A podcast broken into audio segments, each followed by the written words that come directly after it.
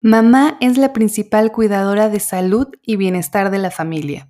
Históricamente, la producción de la salud tiene lugar principalmente en el hogar a través de las múltiples tareas del cuidado materno. Pero, ¿quién cuida a mamá? ¿Quién alimenta y quién nutre las necesidades de mamá? Acompáñame en este episodio para platicar al respecto.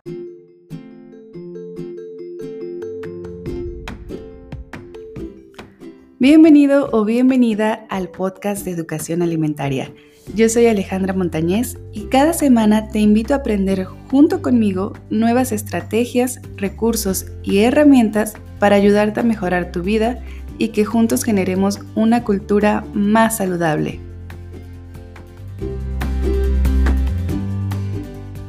Hola querida comunidad saludable, bienvenido o bienvenida una vez más a este podcast. Yo soy Alejandra Montañez, nutrióloga y fundadora de Educación Alimentaria. El día de hoy vamos a platicar acerca de las mamás, de todas aquellas personas a quienes celebramos, honramos y reconocemos su enorme valor. Justamente hoy, 10 de mayo, celebramos el Día de las Madres en México y creo que no hay mejor ocasión para hablar acerca de cómo mamá gestiona su salud y su autocuidado. La realidad es que mamá siempre está al pendiente de las necesidades de todos, pero ¿quién alimenta y quién nutre las necesidades de mamá? El día de hoy vamos a profundizar un poco más en este tema y vamos a compartir algunas propuestas fáciles, realistas, pero sobre todo totalmente accionables para abrazar precisamente este autocuidado. Y bueno, comencemos por el principio. La realidad es que nada nos prepara para la maternidad. Y si les soy honesta, yo creo que casi todas las personas hemos pasado en algún momento de nuestra juventud, pubertad o adolescencia, donde nos hemos encontrado con algunos episodios de alguien más ejerciendo su maternidad y nos hemos preguntado, bueno, ¿y por qué no se organiza? O cómo es posible que trate así al hijo, cómo es posible que se haya dirigido de tal forma. Pero la realidad es que no podemos comprender la magnitud de lo que significa ser mamá hasta que no estamos en esos zapatos. Y es que ser mamá viene a cambiar por completo el mundo de la mujer y de todo su entorno familiar. Me gustaría compartirles específicamente una definición del autor Kaplan acerca de precisamente esta evolución. Y dice así, entrar a la maternidad representa una crisis evolutiva que afecta a todo el grupo familiar. La mujer atraviesa esta crisis en función de su historia personal, la estructura de su personalidad, su situación presente, tomando en cuenta su estado conyugal, familiar y social, las características del bebé y la ubicación de ese niño en el encadenamiento histórico de la familia. Y es que es cierto, volverse mamá es cambiar 180 grados tu identidad, es verte en el espejo y reconocer un poquito de lo que eras antes y al mismo tiempo reconocer tu evolución en otra persona. Y sobre todo, darte cuenta de cómo poco a poco y prácticamente de forma inconsciente vas volcando tus prioridades y tu necesidad de atender las necesidades de otras personas antes que las tuyas.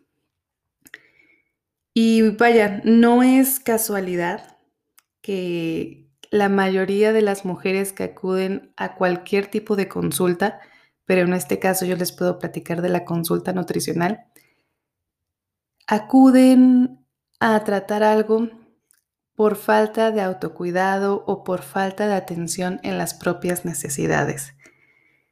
La verdad es que históricamente las mujeres tendemos a posponer nuestro propio cuidado y atención de todas nuestras necesidades, llámense físicas, emocionales, mentales, económicas, etcétera.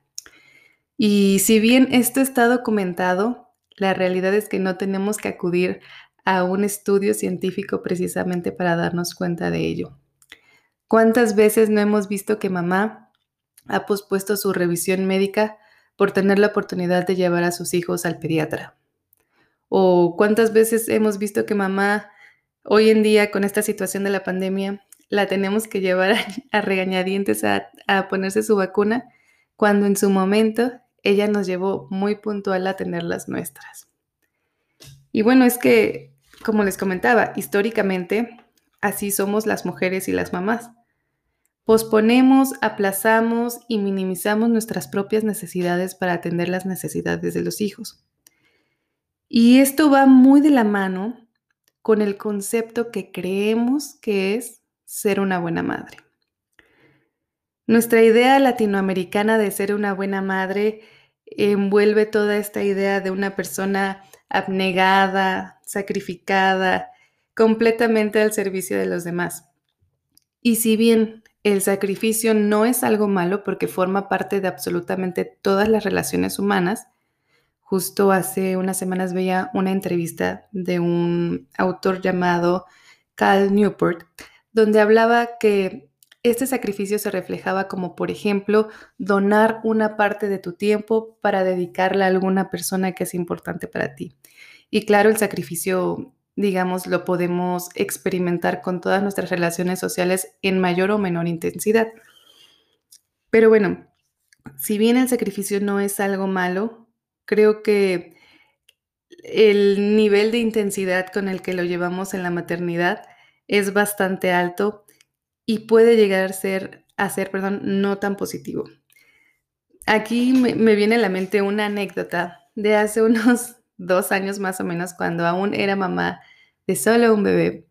Y recuerdo estar platicando con una amiga por teléfono, diciéndole que si bien ser mamá era una de las experiencias más bonitas, más enriquecedoras, más maravillosas que había vivido, la realidad es que también era una experiencia totalmente extenuante. Y que si yo pudiera describir físicamente cómo me sentía, me creía un trapeador que estaba constantemente exprimido, dando todo de mí hacia la cubeta y no teniendo chance de remojar nuevamente mis cuerdas y sentirme que me sentía nuevamente plena. Creo que eso puede describir en mayor o menor medida lo que muchas mujeres experimentamos con la maternidad. Y en gran parte, una de las razones por la que las mujeres no nos damos la oportunidad de cuidarnos un poquito más, dedicarnos un poquito más de tiempo o de atender de manera más mm, puntual nuestras necesidades, es por la culpa que nos genera el pensar que esto puede ser un acto egoísta. Y claro, también porque estamos desafiando el concepto de si hago esto, entonces no estoy encajando en el concepto de buena madre o de que estoy ejerciendo correctamente mi maternaje. Sin embargo, yo creo que para cualquier persona que, que use su sentido común, pues podría parecernos extraño, ¿no? Si bien hasta en los aviones te dicen que primero debes de ponerte tu mascarilla tú y luego la del niño, como por qué las mamás no decidimos dar prioridad también a nuestras necesidades antes de las de los demás. No desde una forma egoísta, sino desde una forma de estar bien para estar mejor con los demás. La forma de poder tener esta atención o este acto amable con nosotras mismas sin duda alguna es el autocuidado. Y este autocuidado puede ser quizás malinterpretado por lo que hoy en día vemos en redes sociales. Es decir, el autocuidado no precisamente se puede significar un día de spa, hacerte las uñas, irte a un viaje solamente con amigas, que si bien es algo maravilloso, no es la única forma de poder ejercer el autocuidado. En primera, porque actualmente estamos en pandemia.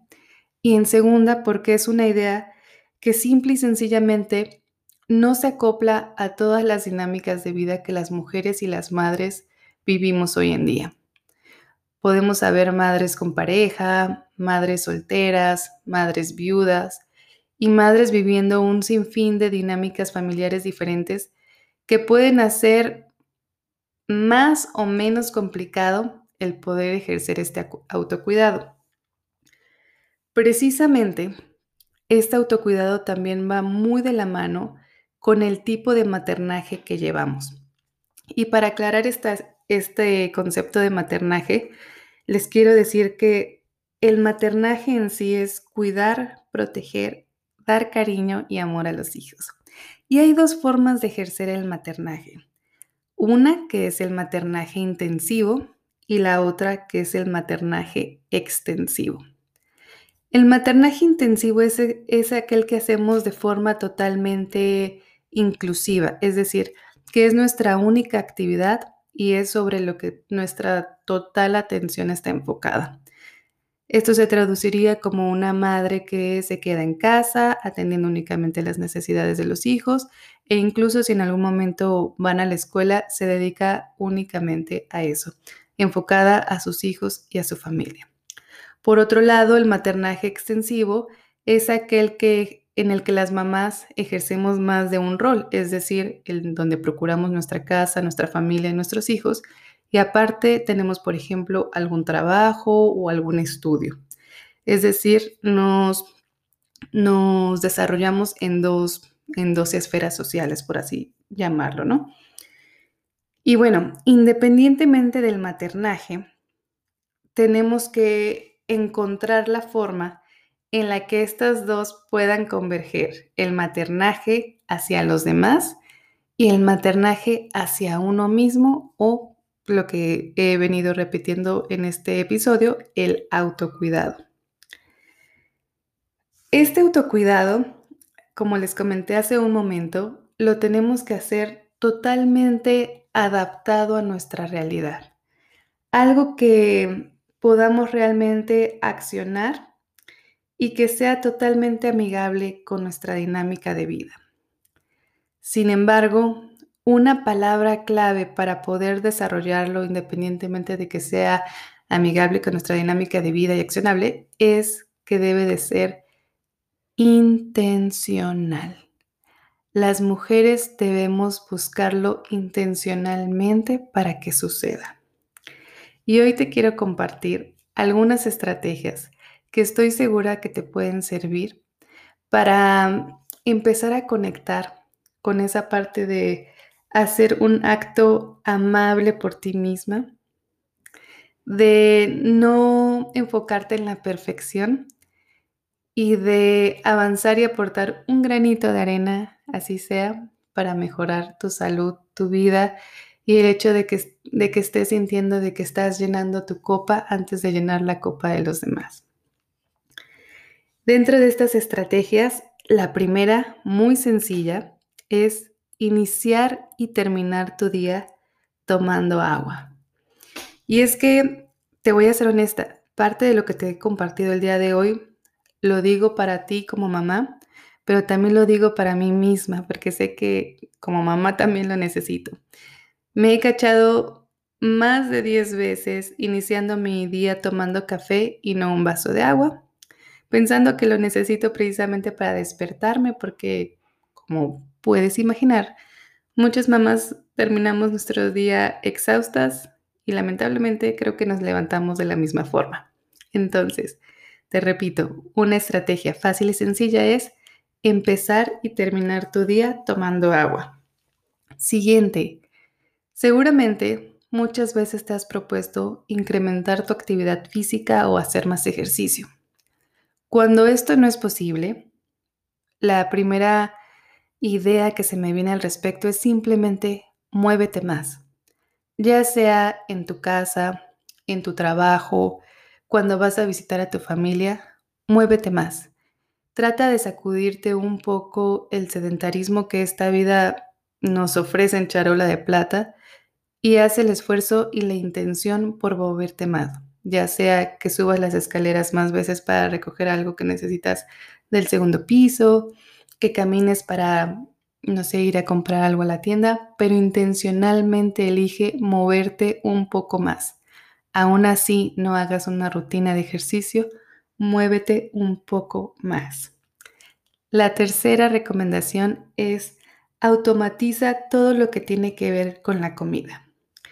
Como sabemos las mamás, siempre hemos tenido esta convicción por comer en casa, no solamente porque nos permite alimentarnos más sanamente, sino porque nos ayuda también a reducir los gastos.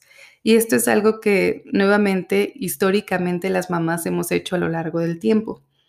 Entonces, automatizar tu alimentación o la preparación de tu comida va a ayudar a seguir cumpliendo con este anhelo que tenemos las mujeres de comer sanamente y poder eh, hacerlo en un, en un presupuesto amigable, ¿no? Para esto puedes escuchar el episodio número 2 donde hablé un poco más al respecto y puedes entrar a la página www.educacionalimentaria.org para descargar el planificador de alimentación totalmente gratuito que te puede ayudar muchísimo. El siguiente consejo que te tengo es regálate solo 5 minutos de contemplación antes de dormir. Y estos 5 minutos son simplemente para darte el momento, si bien quizás no de meditar, por lo menos de reflexionar acerca de tu día.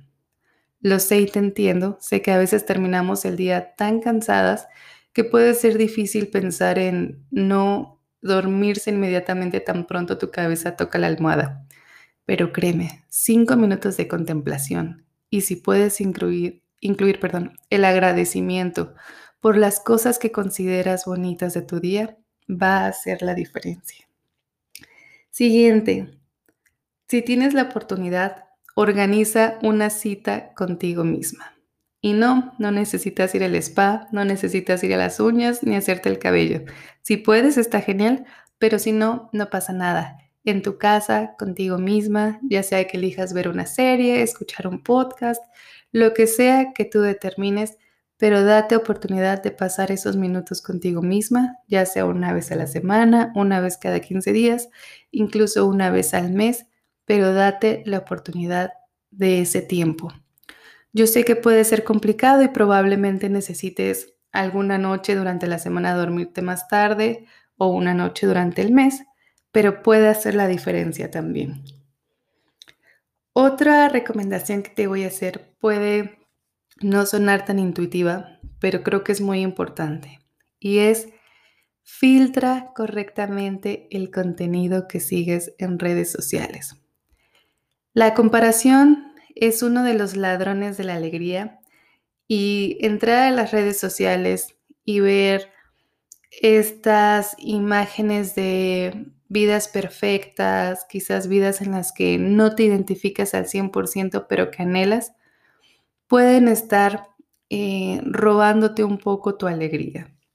Entonces, elige consumir contenido de calidad, contenido que te aporte, contenido que te haga sentir bien.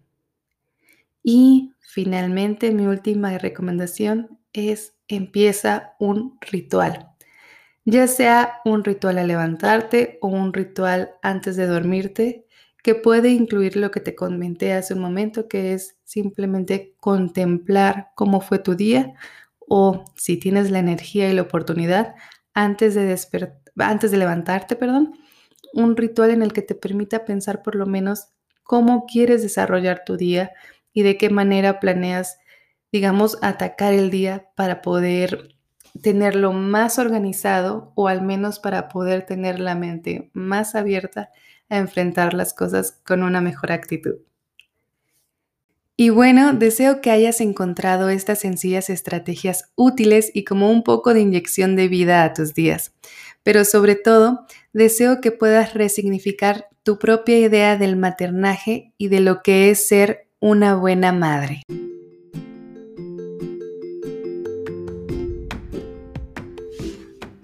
Deseo hayas encontrado valioso lo que hoy te he compartido.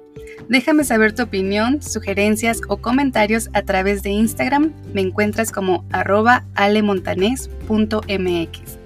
Y si consideras que alguien más se puede beneficiar de escuchar este mensaje, haz tu acción buena del día y comparte este episodio en tus redes sociales.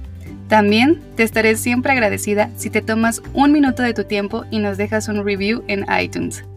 Para más consejos, recetas, artículos y pláticas interesantes, síguenos en nuestras redes sociales arroba educacionalimentaria.org y en nuestra página web www.educacionalimentaria.org. Recuerda que juntos generamos una cultura más saludable. Hasta la próxima.